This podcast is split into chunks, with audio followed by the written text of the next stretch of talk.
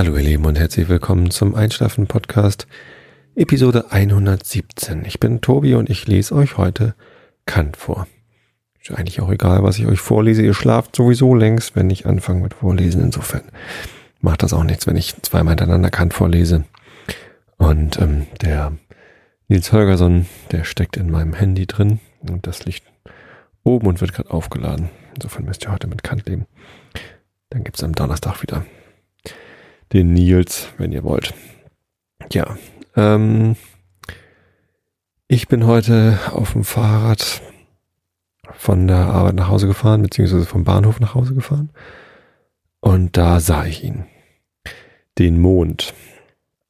Und der war ziemlich dicht am Horizont. Und da gibt's ja diese optische Täuschung, dass wenn der Mond nah am Horizont ist, dann wirkt er viel größer, als wenn er am ähm, am, am Zenit steht, oben direkt am Himmel. Also wenn man hochgucken muss, sieht er kleiner aus, wenn er, als wenn er direkt am, am Horizont steht. Ähm, das hat mir mal irgendwer erklärt, warum das so ist, wie das kommt. Ich glaube, es hing damit zusammen, wie man, äh, also in welche Relation man die Größenverhältnisse setzt. Also wenn man den Mond irgendwie bei einem Haus sieht und der Mond ist irgendwie so halb so groß wie das Haus und das menschliche Gehirn weiß irgendwie, der Mond ist furchtbar weit weg, dann wirkt es irgendwie im Größenverhältnis irgendwie größer, als wenn man nach oben guckt und da hat man eben keinen direkten Vergleich zu Häusern oder anderen Dingen, die am Horizont stehen oder Bäumen oder so.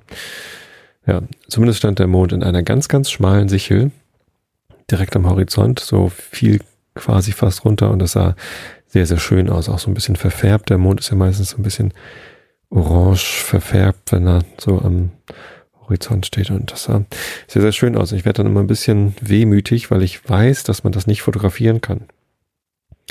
Also man kann das natürlich fotografieren, aber es sieht dann immer lächerlich aus, weil auf Fotos wirkt das eben nicht so, als wäre der dann riesengroß, der Mond.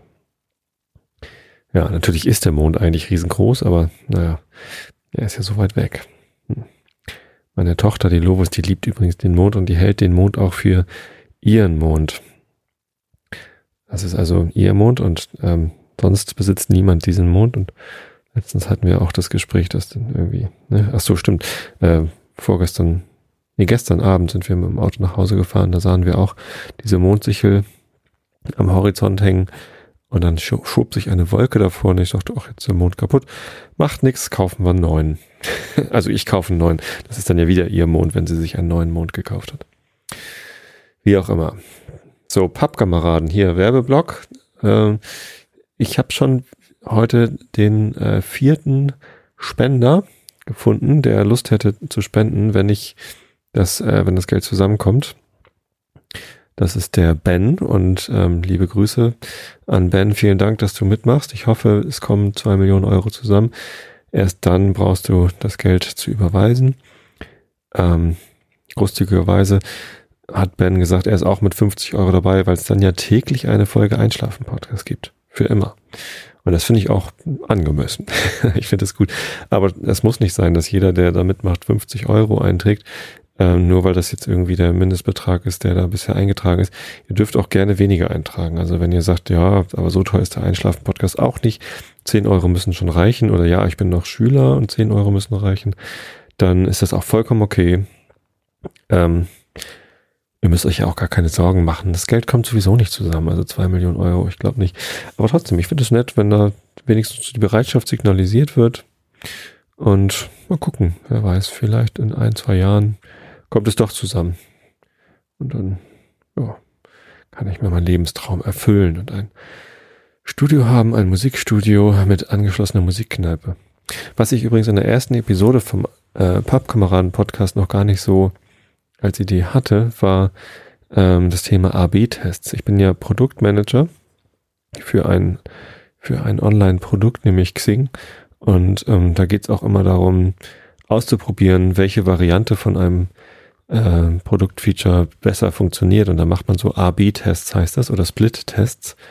Das bedeutet, dass man beide Varianten eines Produktbestandteils baut. Also das kann von ganzen Features bis hin zu einfachen Textänderungen oder Farben gehen. Also zum Beispiel Ein berühmtes Beispiel, ob zum Beispiel auf einem Knopf jetzt anmelden oder kostenlos registrieren steht, das hat einen großen Einfluss darauf, wie viele Leute darauf klicken. Also auch wenn die Funktion dahinter die gleiche ist, ähm, oder gratis anmelden oder kostenlos anmelden, äh, sind so unterschiedliche Texte für das gleiche. Und das, je nachdem, was man auf einen Knopf oder Button auf so einer Webseite draufschreibt, ähm, manchmal klicken halt mehr und manchmal weniger Leute drauf.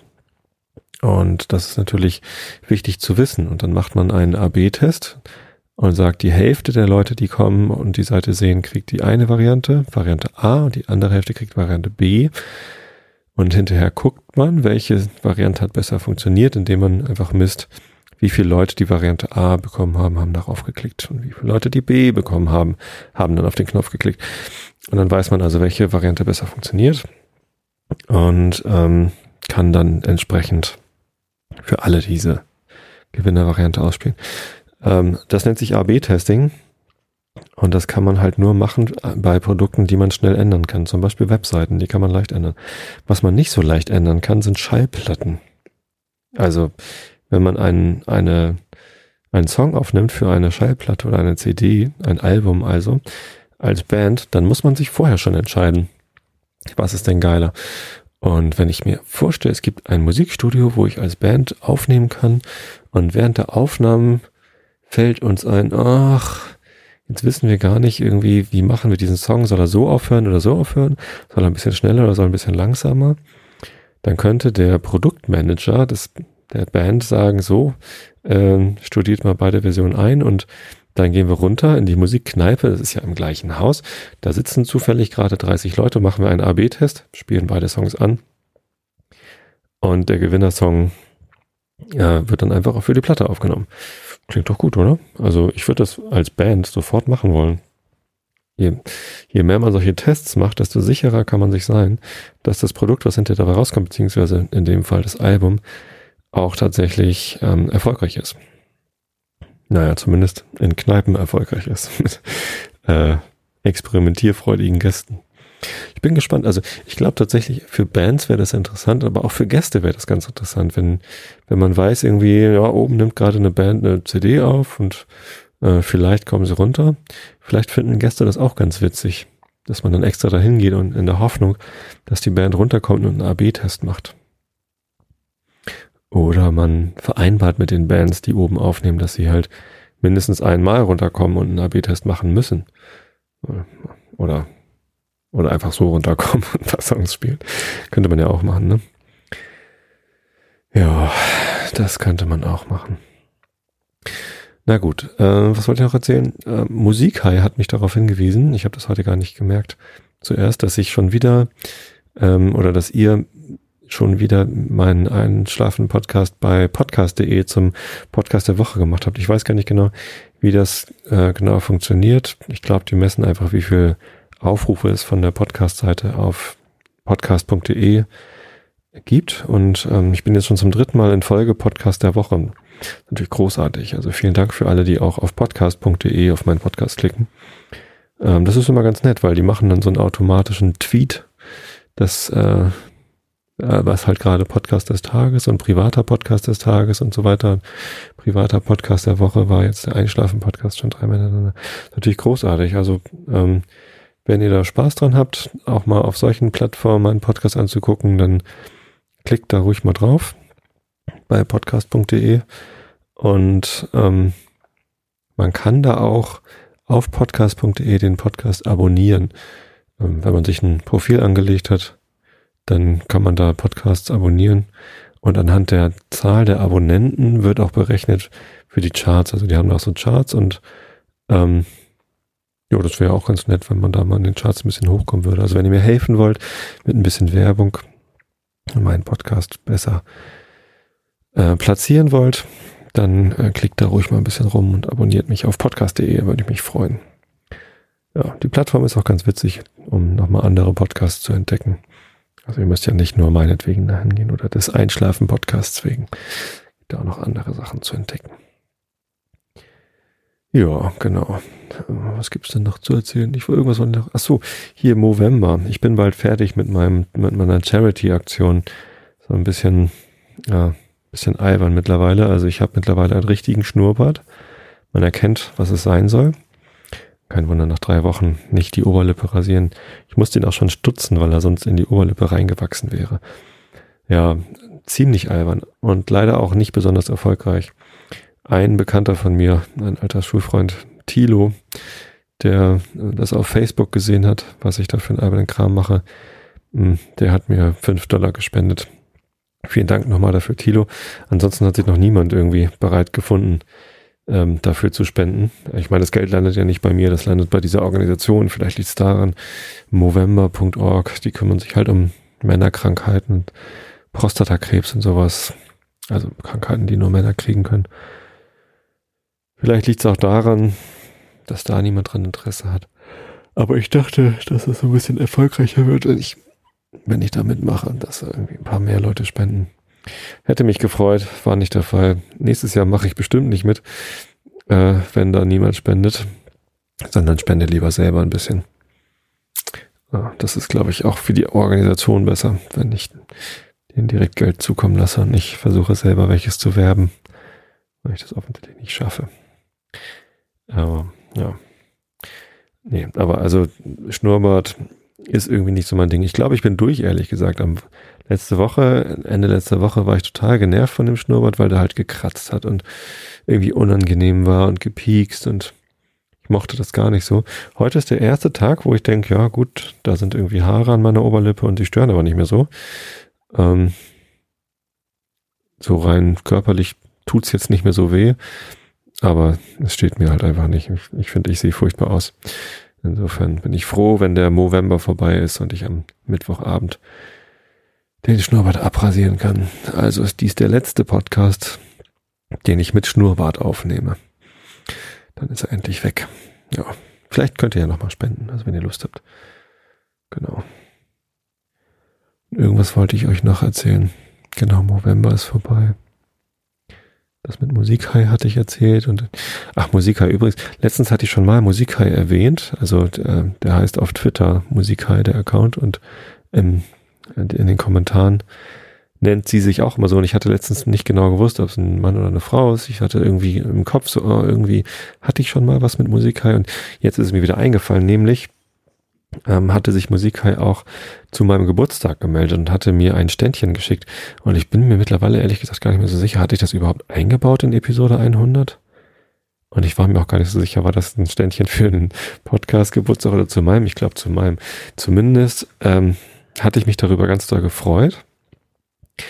Nämlich hat Musikhai, äh, und es ist eine Frau, äh, weiß ich, weil sie mir erst auf der Querflöte Flöte Happy Birthday vorgespielt hat und mir dann noch einen Gruß reingesprochen hat und das hat sie äh, mir dann zugeschickt als MP3.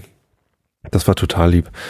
Ähm, und ich, jetzt, wo es mir wieder eingefallen ist, ähm, habe ich so ein bisschen das Gefühl, ich glaube, ich habe das gar nicht in die Episode eingebaut. Hm.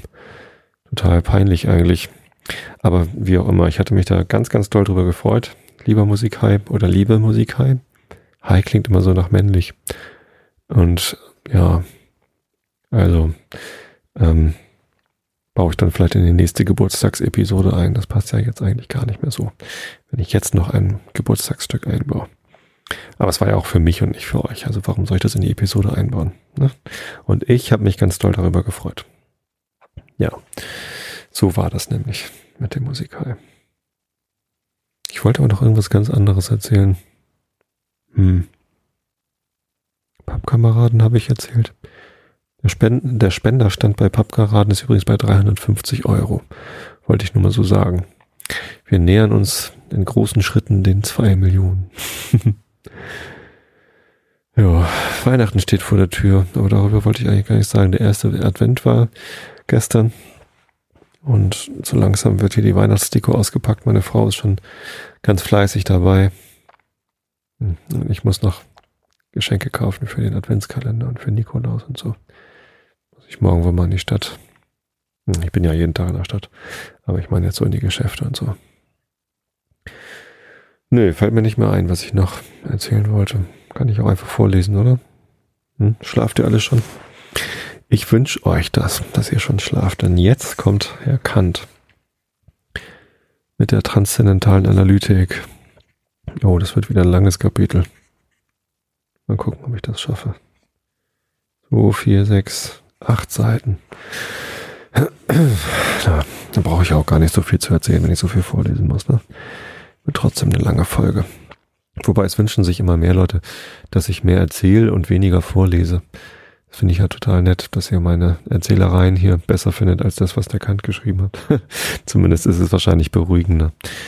Ja, das, was der Kant geschrieben hat, das ist ja äh, manchmal so ein bisschen abstrakt, komplex und schwierig.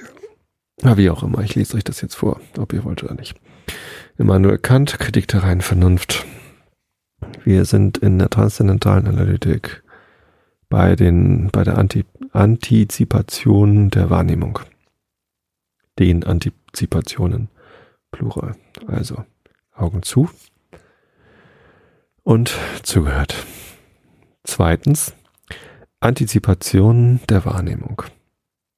Das Prinzip derselben ist, in allen Erscheinungen hat das Reale, was ein Gegenstand der Empfindung ist, intensive Größe, das heißt einen Grad. Anmerkung? Äh, achso, das ist nur eine andere, anderer Satz in der ersten Ausgabe gewesen. Egal, keine Anmerkung. Beweis. Wahrnehmung ist das empirische Bewusstsein, das heißt ein solches, in welchem zugleich Empfindung ist. Erscheinungen als Gegenstände der Wahrnehmung sind nicht reine, bloß formale Anschauungen wie, wie Raum und Zeit, denn die können an sich gar nicht wahrgenommen werden. Sie enthalten also darüber, äh, sie enthalten also über die Anschauung noch die Materien zu irgendeinem Objekte überhaupt, wodurch etwas Existierendes im Raume oder der Zeit vorgestellt wird. Das heißt, das Reale der Empfindung, also bloß subjektive Vorstellung, von der man sich nur bewusst werden kann, dass das Subjekt affiziert sei und die man auf ein Objekt überhaupt bezieht, in sich. Nun ist vom empirischen Bewusstsein zum Reinen eine stufenartige Veränderung äh, möglich, da das Reale desselben ganz verschwindet und ein bloß formales Bewusstsein a priori des Mannigfaltigen im Raum und Zeit übrig bleibt. Also auch eine Synthesis der Größenerzeugung einer Empfindung von ihrem Anfange, der reinen Anschauung gleich Omega, nee, O, äh, Null, keine Ahnung, bis zu einer beliebigen Größe derselben. Da nun Empfindung an sich gar keine objektive Vorstellung ist und in ihr weder die Anschauung vom Raum noch von der Zeit angetroffen wird, so wird ihr zwar keine Existen äh, extensive, aber doch eine Größe, und zwar durch die Apprehension derselben, in welcher das empirische Bewusstsein in einer gewissen Zeit von nichts gleich Null, muss wohl Null sein, Omega ist ja komplett falsch, das sieht ja ganz anders aus, bis zu ihrem gegebenen Maße erwachsen kann. Also eine intensive Größe zukommt, welcher korrespondierend allen Objekten der Wahrnehmung, sofern diese Empfindung enthält, intensive Größe, das heißt ein Grad des Einflusses auf den Sinn, beigelegt werden muss. Man kann alle Erkenntnis, wodurch ich dasjenige, was zur empirischen Erkenntnis gehört, a priori erkennen und bestimmen kann, ähm, das ist ein komischer Satz. Man kann alle Erkenntnis, wodurch ich dasjenige, was zur empirischen Erkenntnis gehört, a priori erkennen und bestimmen kann, eine Antizipation nennen. Und ohne Zweifel ist das die Bedeutung, in welcher Epikur seinen Ausdruck, ja, das sind jetzt merkwürdige griechische Buchstaben, ich kann kein Griechisch, äh, brauchte. Was mag das sein? Ich glaube, das erste ist ein Pi, das kenne ich noch. Dann kommen. Hm, kann ich nicht entziffern. Da aber an den Erscheinungen etwas ist, was niemals a priori erkannt wird und welches daher auch den eigentlichen Unterschied des Empirischen von, der, von dem Erkenntnis a priori ausmacht, nämlich die Empfindung als Materie der Wahrnehmung, so folgt, dass dieser es eigentlich sei, was gar nicht antizipiert werden kann. Dagegen würden wir die reinen Bestimmungen im Raume und der Zeit sowohl in Ansehung der Gestalt als Größe Antizipationen der Erscheinung nennen können, weil sie dasjenige a priori vorstellen, was immer a posteriori in der Erfahrung gegeben werden mag. Gesetzt aber, es finde sich doch etwas, was sich an jeder Empfindung als Empfindung überhaupt, ohne dass es besondere gegeben sein mag, dass eine besondere gegeben sein mag, a priori erkennen lässt, so würde dieses im ausnehmenden Verstande Antizipation genannt zu werden verdienen, weil es befremdlich scheint, der Erfahrung in demjenigen vorzugreifen, was gerade die Materie desselben, derselben angeht, die man nur aus ihr schöpfen kann. Und so verhält es sich hier wirklich. Die Apprehension, bloß vermittels der Empfindung, erfüllet nur einen Augenblick, wenn ich nämlich nicht die Sukzession vieler Empfindungen in Betracht ziehe. Als etwas in der Erscheinung, dessen Apprehension keine sukzessive Synthesis ist, die von Teilen zur ganzen Vorstellung vorgeht, hat sie also keine extensive Größe. Der Mangel der Empfindung in demselben Augenblicke würde diesen als leer vorstellen, mithin gleich Null. Was nun in der empirischen Anschauung der Empfindung korrespondiert, ist Realität, Realitas Phänomenon, was dem Mangel derselben entspricht, Negation gleich Null. Nun ist aber jede Empfindung einer Verringerung fähig, so dass sie abnehmen und so allmählich verschwinden kann. Daher ist zwischen Realität in der Erscheinung und Negation ein kontinuierlicher Zusammenhang vieler möglichen Zwischenempfindungen, deren Unterschied voneinander immer kleiner ist als der Unterschied zwischen der gegebenen und dem Zero oder dem gänzlichen oder der gänzlichen Negation. Das ist, das Reale in der Erscheinung hat jederzeit eine Größe, welche aber nicht in der Apprehension angetroffen wird, indem diese vermittelst der bloßen Empfindung in einem Augenblicke und nicht durch sukzessive Synthesis vieler Empfindungen geschieht und also nicht von den Teilen zum Ganzen geht. Es hat also zwar eine Größe, aber keine extensive. Nun nenne ich diejenige Größe, die nur als Einheit apprehendiert wird und in welcher die Vielheit nur dadurch Annäherung zur Negation gleich Null vorgestellt werden kann, die intensive Größe. Also hat jede Realität in der Erscheinung intensive Größe, das heißt ein Grad. Wenn man diese Realität als Ursache, es sei der Empfindung oder anderer Realität in der Erscheinung, zum Beispiel eine Veränderung, betrachtet, so nennt man den Grad der Realität als Ursache, ein Moment, zum Beispiel das Moment der Schwere, und zwar darum, weil der Grad nur die Größe bezeichnet, deren Apprehension nicht sukzessiv, sondern augenblicklich ist. Dieses berühre ich aber hier nur beiläufig, denn mit der Kausalität habe ich für jetzt noch nichts zu, noch nicht zu tun. So hat demnach jede Empfindung, mithin auch jede Realität in der Erscheinung, so klein sie auch sein mag, einen Grad, das heißt eine intensive Größe, die noch immer vermindert werden kann, und zwischen Realität und Negation ist ein kontinuierlicher Zusammenhang möglicher Realitäten und möglicher kleinerer Wahrnehmung. Eine jede Farbe, zum einen die rote, hat einen Grad, der, so klein er auch sein mag, niemals der kleinste ist, und so ist es mit der Wärme, dem Moment der Schwere etc. überall bewandt. Die Eigenschaft der Größen, nach welcher an ihnen kein Teil der kleinstmögliche, kein Teil einfach ist, heißt die Kontinuität derselben. Raum und Zeit sind Quanta continua, weil kein Teil derselben gegeben werden kann, ohne ihn zwischen Grenzen, Punkten und Augenblicken einzuschließen, mithin nur so, dass dieser Teil selbst wiederum ein Raum oder eine Zeit ist. Der Raum besteht also nur aus Räumen, die Zeit aus Zeiten. Punkte und Augenblicke sind nur Grenzen, das heißt bloße Stellen ihrer Einschränkung. Stellen aber setzen jederzeit jene Anschauungen, die sie beschränken oder bestimmen sollen, voraus und aus bloßen Stellen als aus Bestandteilen, die noch vor dem Raume oder der Zeit gegeben werden könnten, kann weder Raum noch Zeit zusammengesetzt werden.